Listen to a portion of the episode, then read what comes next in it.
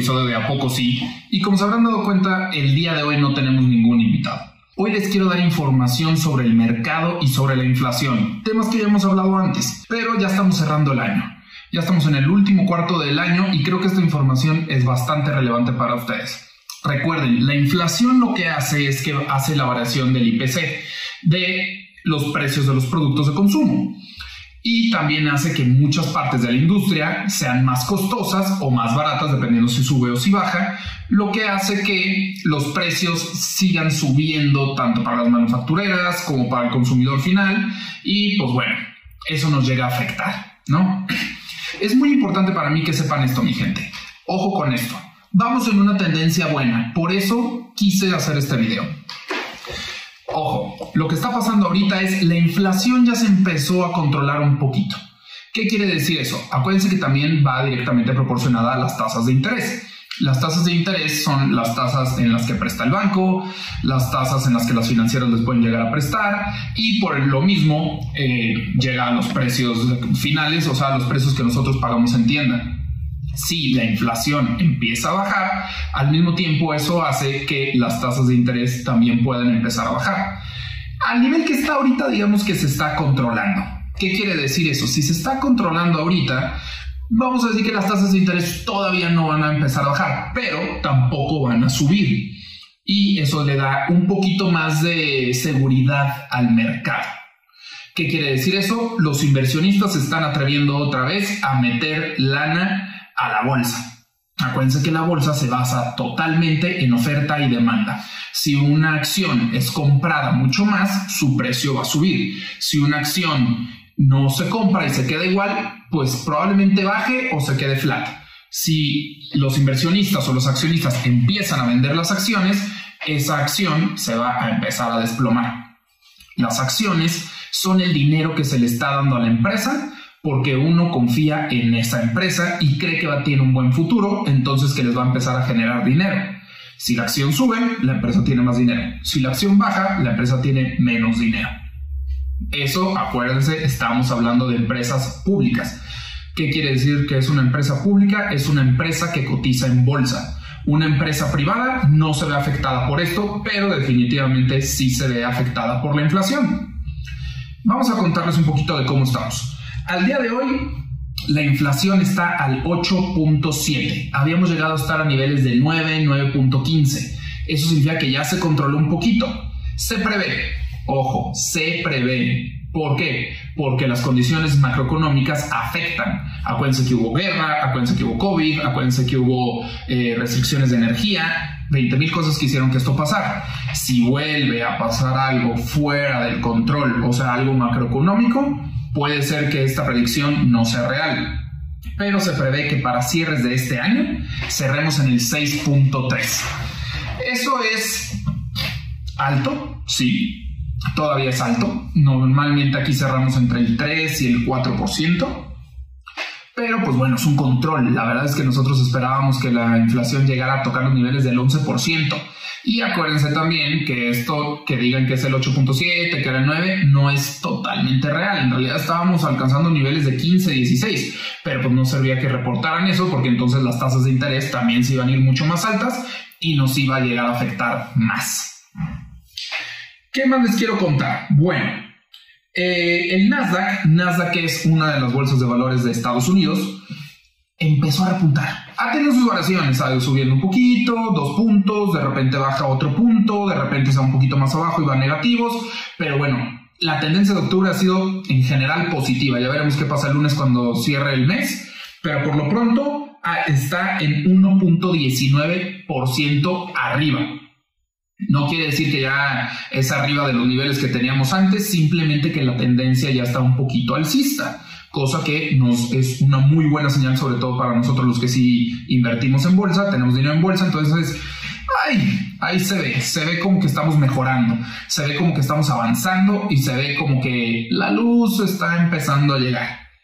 Eso para los que invertimos en Nasdaq. Algunas eh, empresas eh, de Estados Unidos o internacionales cotizan en Nasdaq, otras cotizan en Standard Poor's 500, que en teoría son las 500 empresas más exitosas, o sea, con más liquidez y con mejor proyección. cotizan en este otro índice. Y este índice estamos diciendo que también está como en el 1.19. Ha habido variaciones, pero ahorita está en el 1.19. Por ejemplo, el día de hoy tuvo una negativa de 0.74. No quiere decir que ya bajó otra vez de cero, simplemente que del nivel que había cerrado ayer está bajando el punto 74. Este podcast lo estoy grabando a las 4 de la tarde. Normalmente, bueno, no normalmente, a las 3 de la tarde de hora central ya cerró la bolsa. ¿Por qué? Porque en Nueva York, donde están las casas de bolsa, van dos horas adelante, entonces ellos cierran alrededor de las 5 de la tarde. Por eso hasta ahora ya cerró la bolsa, entonces este número ya es real. Es poquito, es poquito. No se crean millonarios todavía, no empiecen a gastar, no empiecen a despilfarrar. Tampoco me atrevería a decirles que ya empiecen a meter su lana, pero ahí va la tendencia. Está padre. La va, yo lo veo bien. Está, está bastante bien que esta tendencia sea alcista. Si no pasa nada más, pues puede ser que cerremos muy bien este año. No creo, y esa es una, una predicción o una idea muy personal, no creo que vayamos a cerrar de una manera muy alcista, pero ya es bueno. Acuérdense, desde la pandemia todo se ha ido para abajo y luego empezó a apuntar a niveles estratosféricos.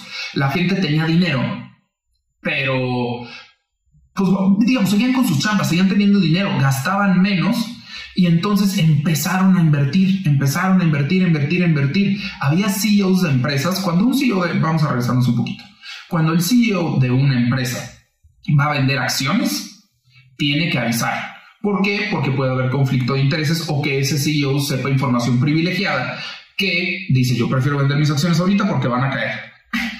Entonces los CEOs empezaron a, avisar, estamos hablando de 2021 más o menos, cuando la tendencia empezó a ir en serio muy para arriba, empezaron a avisar que iban a empezar a vender acciones.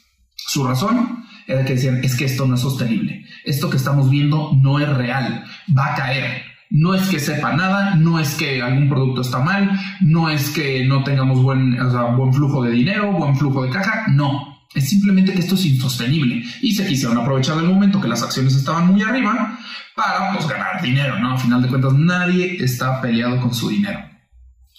Ahora, también tenemos la Bolsa Mexicana de Valores. Es la bolsa ahora sí, que está en la Ciudad de México, en la que la mayoría de las empresas mexicanas están cotizando.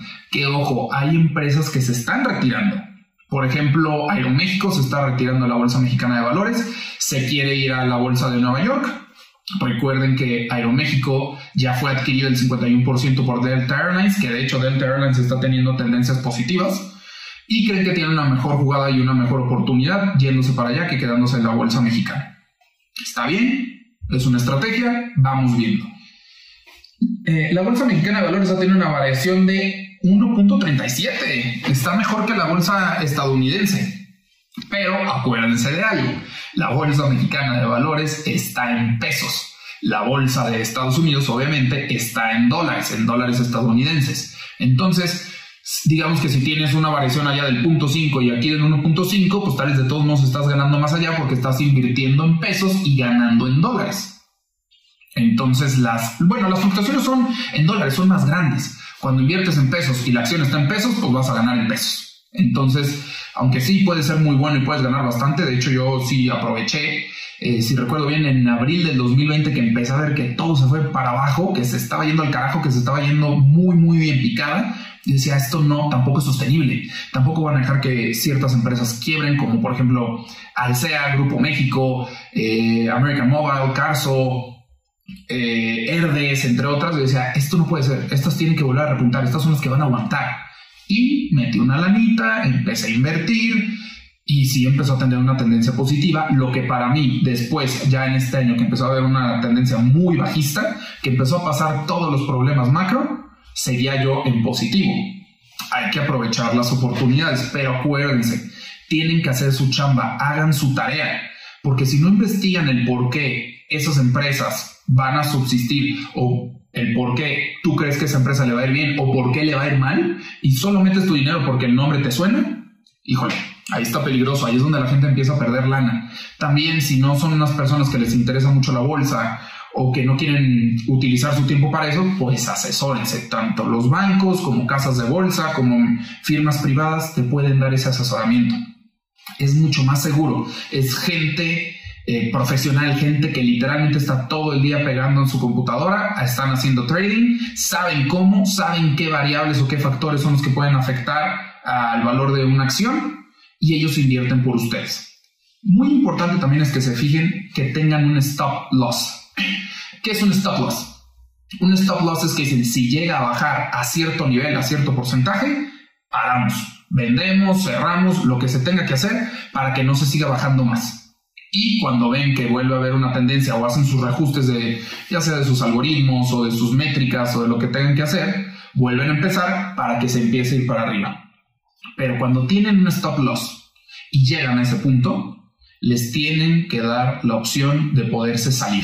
Ustedes poder retirar su lana, obviamente con la pérdida que se haya tenido que hacer, que es normalmente va de un 5 a un 20% en los que son más arriesgados, les tienen que regresar ese 95 o 80% de su lana.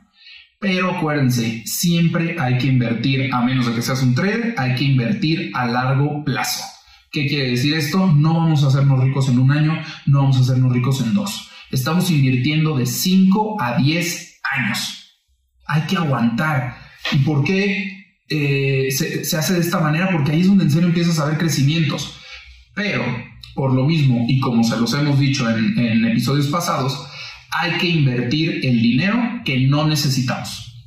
El dinero que lo ibas a usar para un viaje el dinero que ya hiciste todas tus cuentas, llevas muy bien tu Excel, eh, sabes cuáles son tus gastos, cuáles puedes quitar, cuáles no, y ese dinerito extra lo metes a la bolsa. ¿Por qué? Porque hay que hacer que el dinero trabaje por nosotros.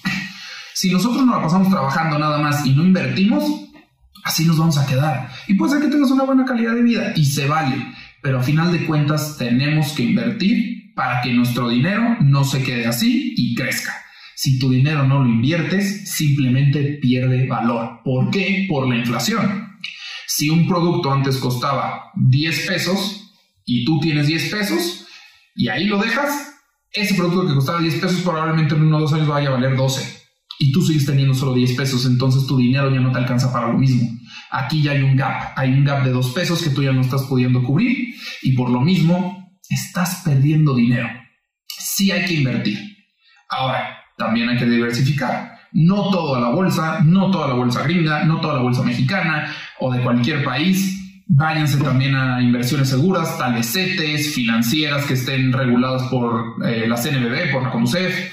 Eh, ahora sí que hay muchas opciones. Si quieren, después hacemos otro episodio de inversiones eh, una segunda parte, porque ya hablamos en, episodios pasados de la primera, y les decimos los diferentes tipos de inversión que hay y el riesgo que tienen.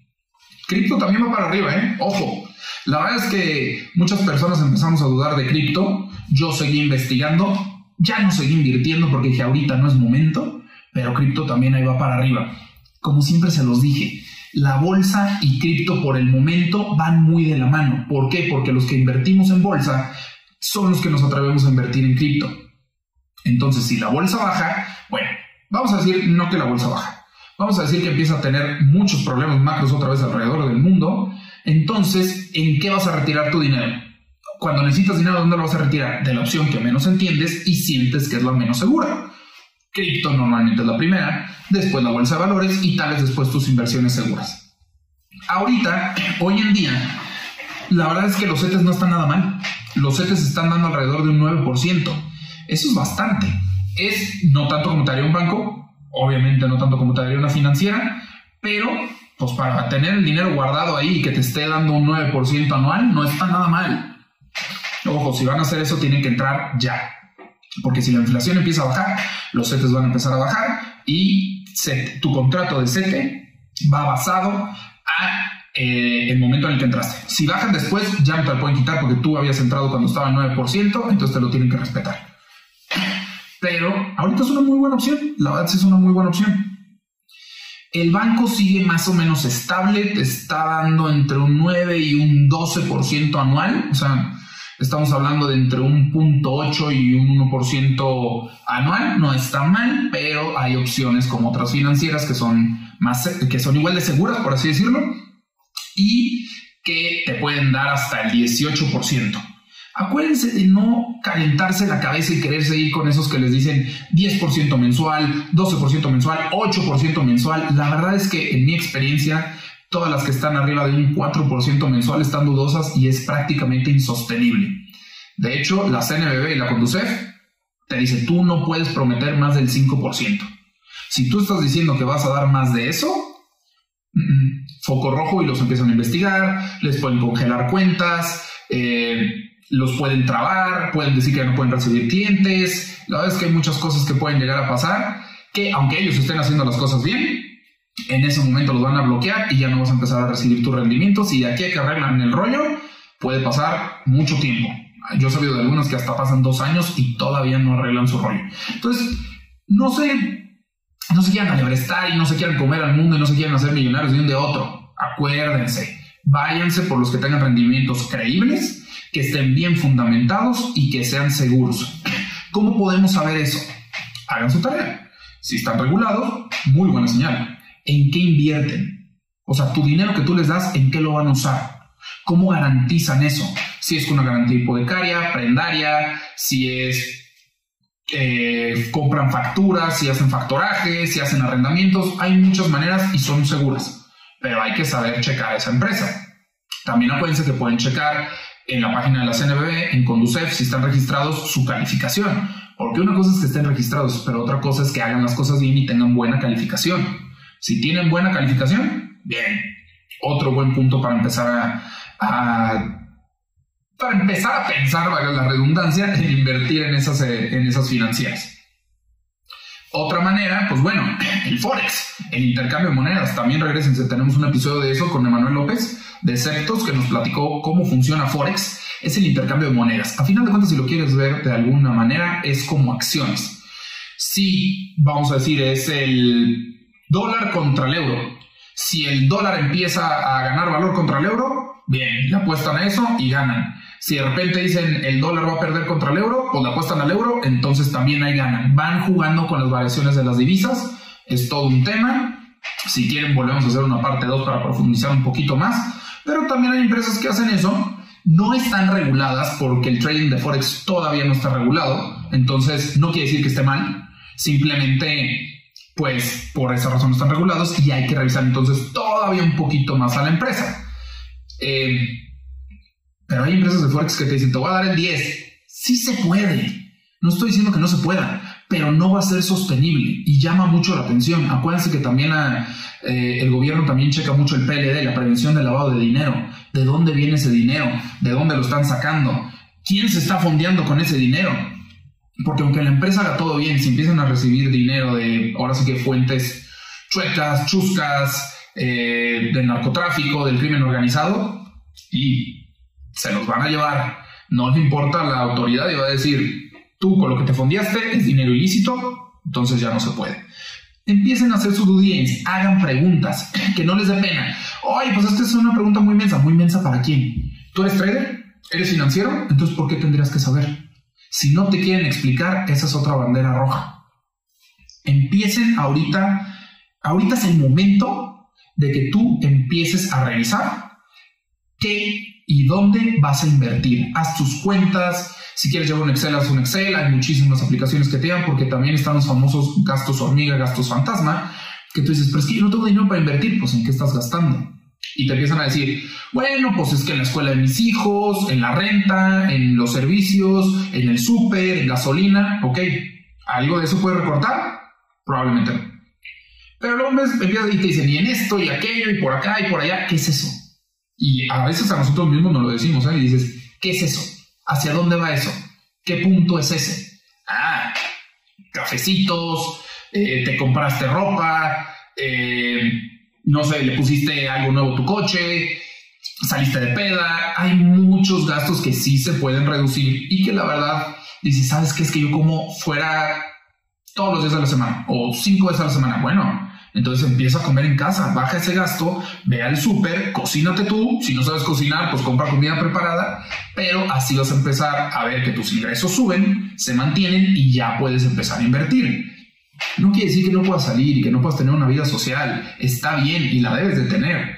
Pero tienes que tener tus finanzas bajo control para saber hasta dónde. Si necesitas más o quieres más o quieres una mejor calidad de vida, una, chambea más, inviértete a ti libros, cursos, maestría, inviértete a ti mismo. Tú eres tu mejor inversión. Luego puedes invertir, eh, ahora sí, lo que dijimos, banco, financiera, CETES, cripto, lo que tú quieras. Y ya vas a ver, vas a empezar a ver que tienes más liquidez, que vas a poder tener una mejor calidad de vida, pero también invierte a tu negocio, chambea más, genera más y vas a ver cómo vas a tener más. Si ahorita no puedes, no pasa nada. Empieza a moverte para que puedas llegar a esa calidad de vida que tienes. Ten proyecciones, pero no quieras correr. Ten paciencia. La verdad es que les cuento, muchas veces yo he perdido la paciencia y yo quiero hacer más, quiero hacer más, quiero hacer más. Pero el querer es una cosa, el hacer es otra. Entonces hay que hacer las cosas y no quieren comerse al mundo y decir voy a hacer esto, esto, esto y esto. No, hay que enfocarnos. Desde las inversiones como nuestra vida profesional hay que enfocarnos, hay que escoger unas pocas y hay que meterle toda nuestra concentración a esas. No te quieras comer al mundo, volvemos a lo mismo, no te quieras comer al mundo. Poco a poco, lento pero seguro. No es de un año a otro. No te estás sacando la lotería, estás chambeando, estás creando un patrimonio. Tal vez va a ser a 5, a 10 años. Y yo sé, cuando te dicen, oye, es a 10 años, dices, no manches, a 10 años yo lo quiero ahorita. No quiere decir que en 10 años no vas a poder hacer nada, no vas a mejorar. Al contrario, vas a ir mejorando año con año. Pero tal vez en 10 años ya vas a estar donde querías estar, ya vas a tener esa empresa que querías tener, ya vas a tener esa calidad de vida que querías tener. Pero en el Inter, pues obviamente va a ir mejorando tu calidad de vida, va a ir mejorando tus ingresos y del mismo modo, pues vas a ir disfrutando más, te vas a ir relajando más y vas haciendo que esa bolita de nieve corra y corra y corra y se vaya haciendo más grande acuérdate, la bolita de nieve corre para lo positivo, pero también corre para lo negativo, ¿eh? Entonces, cuando empieza a correr para lo negativo, como stop loss, frénalo, di hasta aquí, ya no. Voy a frenar esto, reestructuro, trabajo en mí y que la bolita empiece a correr para hacia el lado positivo. Son consejos de vida, gente. La verdad es que eso es lo que yo hago. La verdad es que me ha empezado a funcionar. He estado abajo 20 mil veces. Y acuérdense, no es las veces que te caigas, es las veces que te pares. Hoy andamos de clichés. Eso se lo regalo. Pero sí es muy, muy importante que empiecen esa atracción. Vayan, vayan, vayan. Y acuérdense que el dinero es energía. El dinero tiene energía. Hay que moverlo. Si empiezas a mover el dinero, el dinero también va a trabajar por ti y su energía va a llegar a más y vas a empezar a tener más pero hay que disfrutar la vida, hay que disfrutar lo que hacemos. Si estás en un trabajo que no te gusta, entiendo, hay que pagar las cuentas, pero que sea momentáneo. Que tú sigas en ese trabajo está en ti. Hay muchísimo trabajo. Empieza a pensar qué te gusta, en qué quieres estar, qué quieres hacer, la empresa que quieres hacer, que sea un producto que te guste, porque es una chinga, mi gente, créanme, es una chinga. Y si no estás haciendo algo que te gusta, esa chinga es el doble. Empiecen a trabajar en lo que les gusta y dices, es que a mí lo que me gusta es el dinero, pues qué bueno, pero si trabajas en algo que te gusta, que aparte te genera dinero, entonces doble gane en vez de doble pierde, ¿no? Tómense su tiempo, mediten, pero actúen. Acuérdense, hacerse víctimas, ser víctima a veces no es culpa de nosotros. Quedarte como víctima sí es culpa de nosotros. Eso está en nosotros. Nadie va a ver por ustedes. Nadie nos va a sacar del hoyo. Nos tenemos que sacar nosotros mismos. Es como cuando dicen, si vas al psicólogo, la primera regla para que ir con el psicólogo funcione es que tú sepas que quieres mejorar. Si no quieres mejorar, ni pierdas tu dinero ni pierdas tu tiempo. Es lo mismo con las inversiones o con tu dinero. Si no lo quieres mover, pues entonces no esperes tener más. Si quieres moverlo y empiezas a hacer tu chamba bien, está bien, vas a tener más dinero. Y tampoco se preocupen ni se martiricen si la primera inversión que dan se equivocaron. Bueno, es prueba y error. Si es la primera vez que invierten, pues bueno, se pueden equivocar y está bien, pero no les va a doler si invirtieron el dinero que no necesitaban, su dinerito extra. Ah, estuvo buena esa, ¿ah? No se la esperaban. Mi gente, hagan su tarea. Yo los quiero mucho, yo quiero que les vaya bien, yo quiero que sus familias les vaya bien, a sus amigos les vaya bien, porque con quién quieren disfrutar y con quién quieren viajar y con quién quieren pasar los ratos, pues con ellos, ¿no? Entonces también hay que echar la mano y hay que pasar la información para que a la gente le vaya bien Y para mí, eso es para ustedes. Yo les estoy pasando la información a ustedes para que les vaya mejor. Mi gente, una vez más, muchísimas gracias por acompañarme, muchísimas gracias por escucharme. Espero que estos a poco sí, de que ya está empezando a haber una tendencia alcista y, y ojalá se mantengan, les hayan servido para que empiecen a moverse, empiecen a investigar, empiecen a hacer sus cuentas, empiecen a hacer sus ahorraditos para que puedan empezar a mover su dinero de la mejor manera y pregunten. Pregúntenos a nosotros si quieren en Instagram, si quieren en, en Spotify, donde quieran o llámenos, no hay ningún problema, les vamos a responder de lo mejor, de, con lo mejor de nuestras capacidades. O vayan con el amigo, el vecino, acérquense un banco, no sé, ustedes asesórense, ustedes saben a quién le tienen confianza. Aprovechenlo, hagan su tarea, muevan su dinero y que tengan un excelente día.